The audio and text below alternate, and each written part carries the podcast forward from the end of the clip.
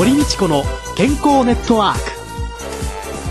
この番組はラジオ日経の経済番組でおなじみのエコノミストやアナリストをはじめ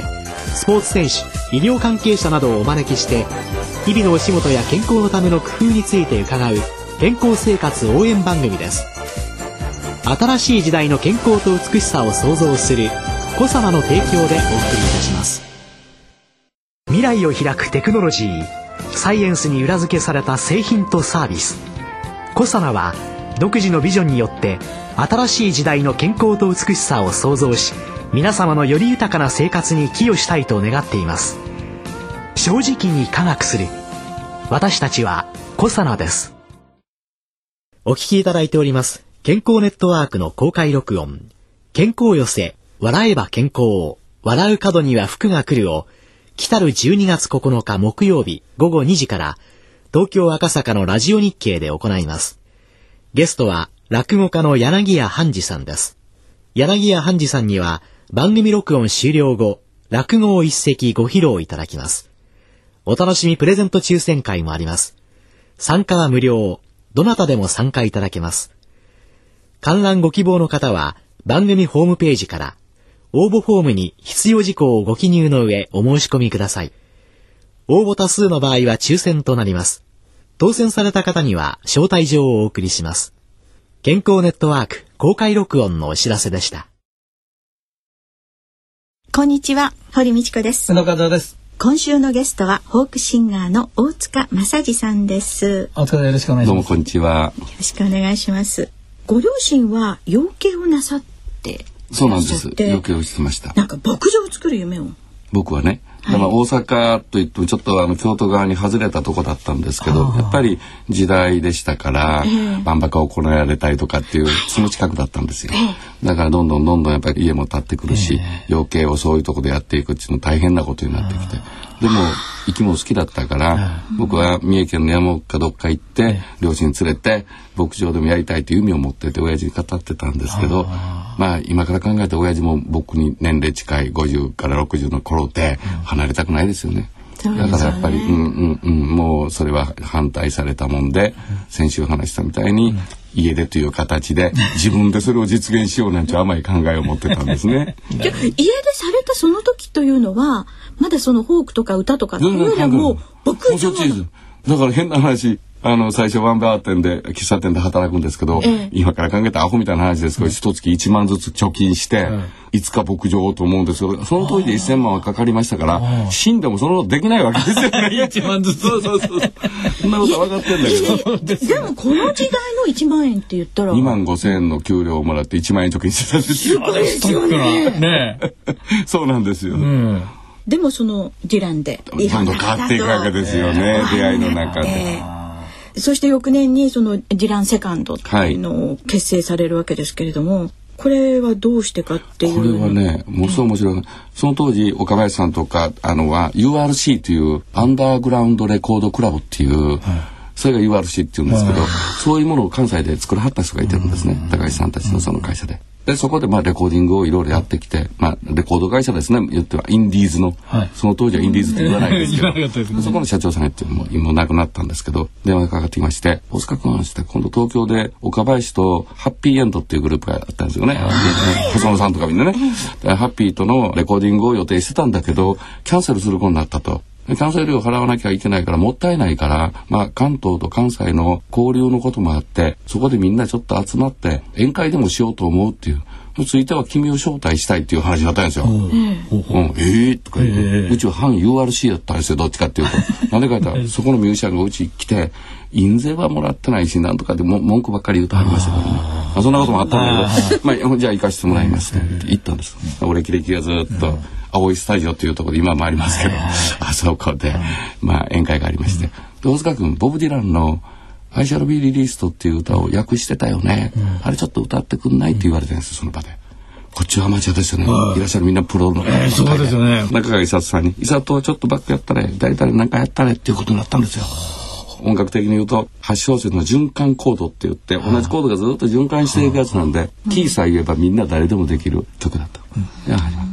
で歌って「ありがとうございました」って帰ったんです関西に。ならその後電話社長からかかってきて「大塚君この間の録音しといたんや」という話なんです。あれはシングルで出したいんだけど、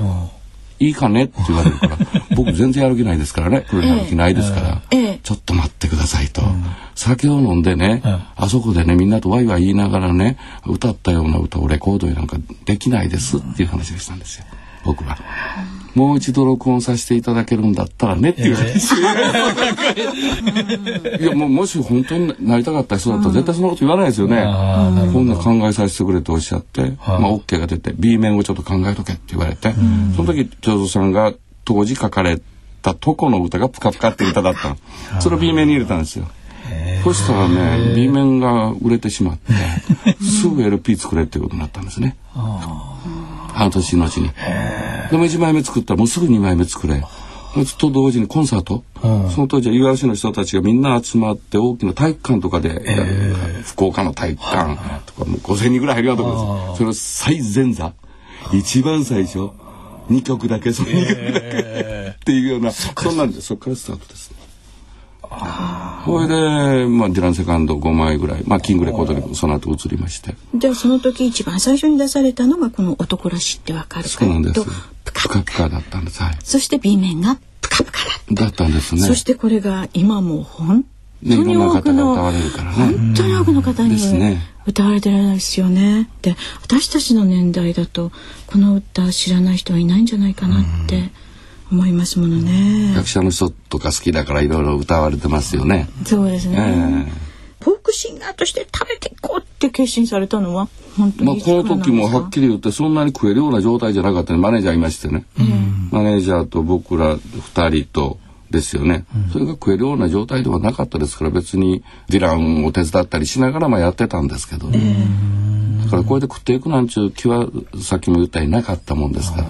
それで解散するって言ったら、まあ、まあ、キングにいたもんですから、解散するんだったらもう一枚アルバム作んなきゃっていうことで、解散コンサートをやらされましてそれの収録したやつをまた出すとか、日本全国解散コンサートで回るようなことになって、解散決まってからやっぱ半年ぐらいやっぱ活動しなきゃいけなかったわけですよね。その後どうしようかみたいなことだったわけですよね。そこでもやっぱり少しお休みをしてから歌を唱えたっていう。はい、でその休憩してらっしゃる時お酒とかはい、タバコとかはい。かがだったんですか、ずっとやってましたね。食えないはずなのに酒場には毎日いたですね そういう意味では今なんていうんですか？そういうようにお酒を飲んだり、うん、喫茶店っていう表現がいいのかどうかわからないですけれども皆がたまる集まる場所語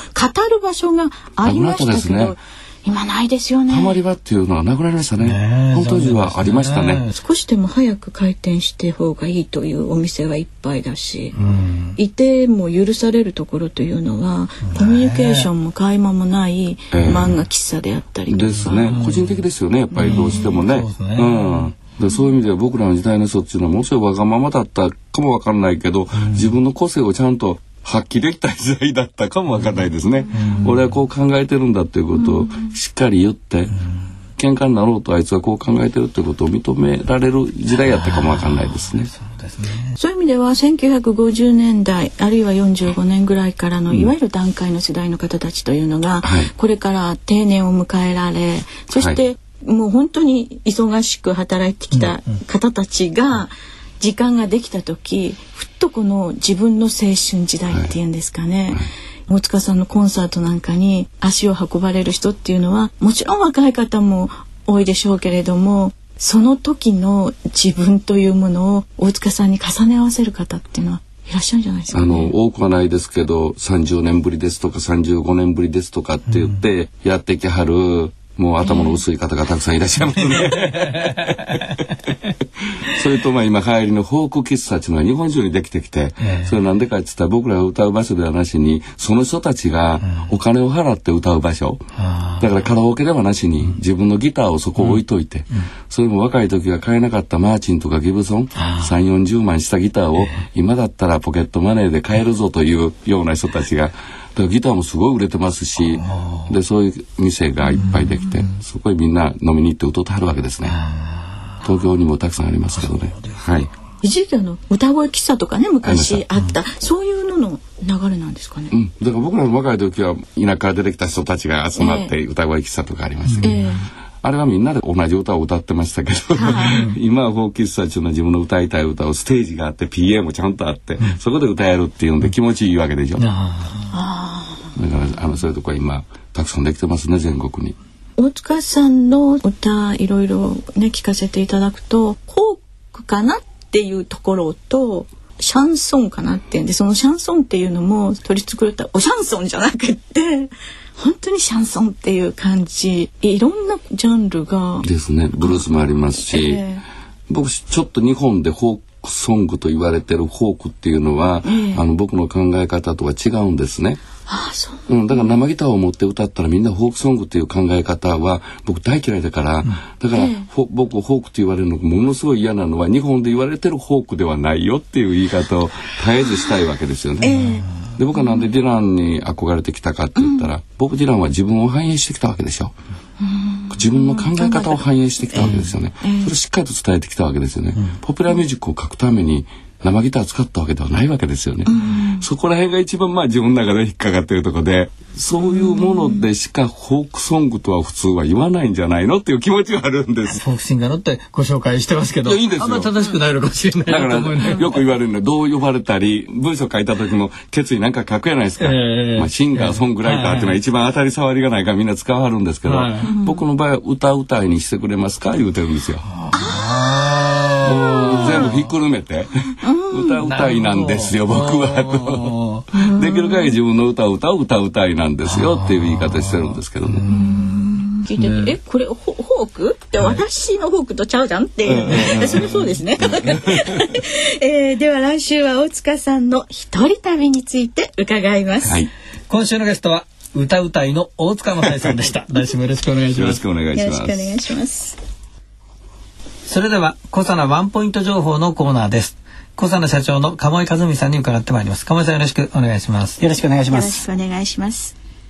まあねあの冬になりますとね、はい基礎代謝もこう低くなってくるんですよ、えできるだけねエネルギー蓄えるためにという方向に働きますので、ね寒いですからね。寒いとまた動かないじゃないですかだから動かないし食べてじっとしてるだけだしで代謝悪くなってっていうのではダメですから、こんな時こそねお家の中でゆっくり歩くとか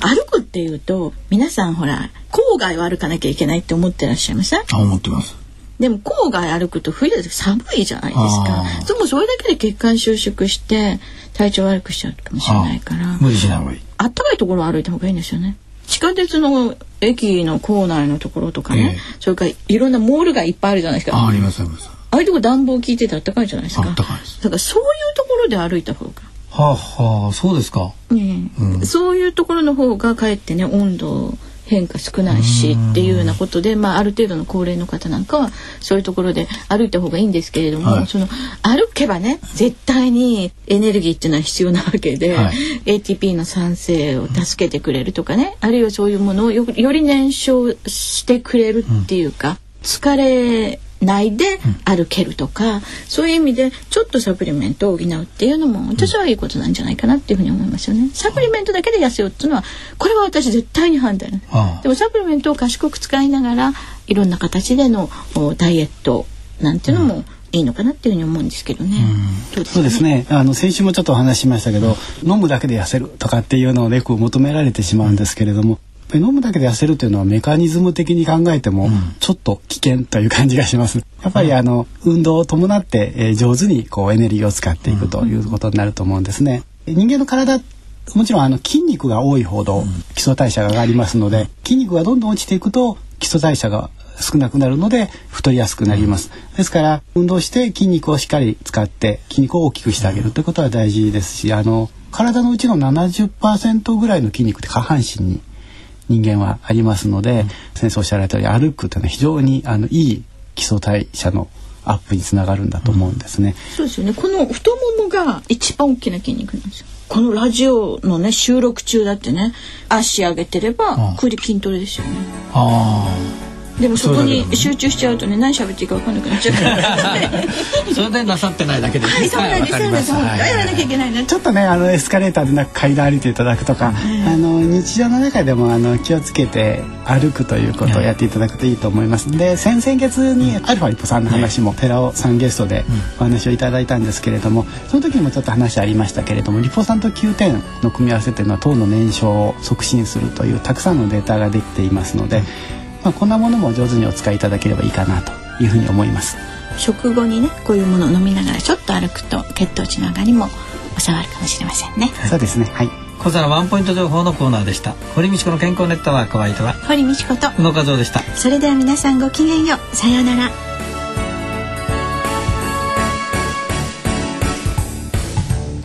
堀道子の健康ネットワーク。健康と利用についてもっと詳しく知りたい方はぜひコサナのサイトへ。検索で「コサナ」カタカナで「コサナ」と入力してください。この番組は新しい時代の健康と美しさを創造するコサナの提供でお送りいたしました。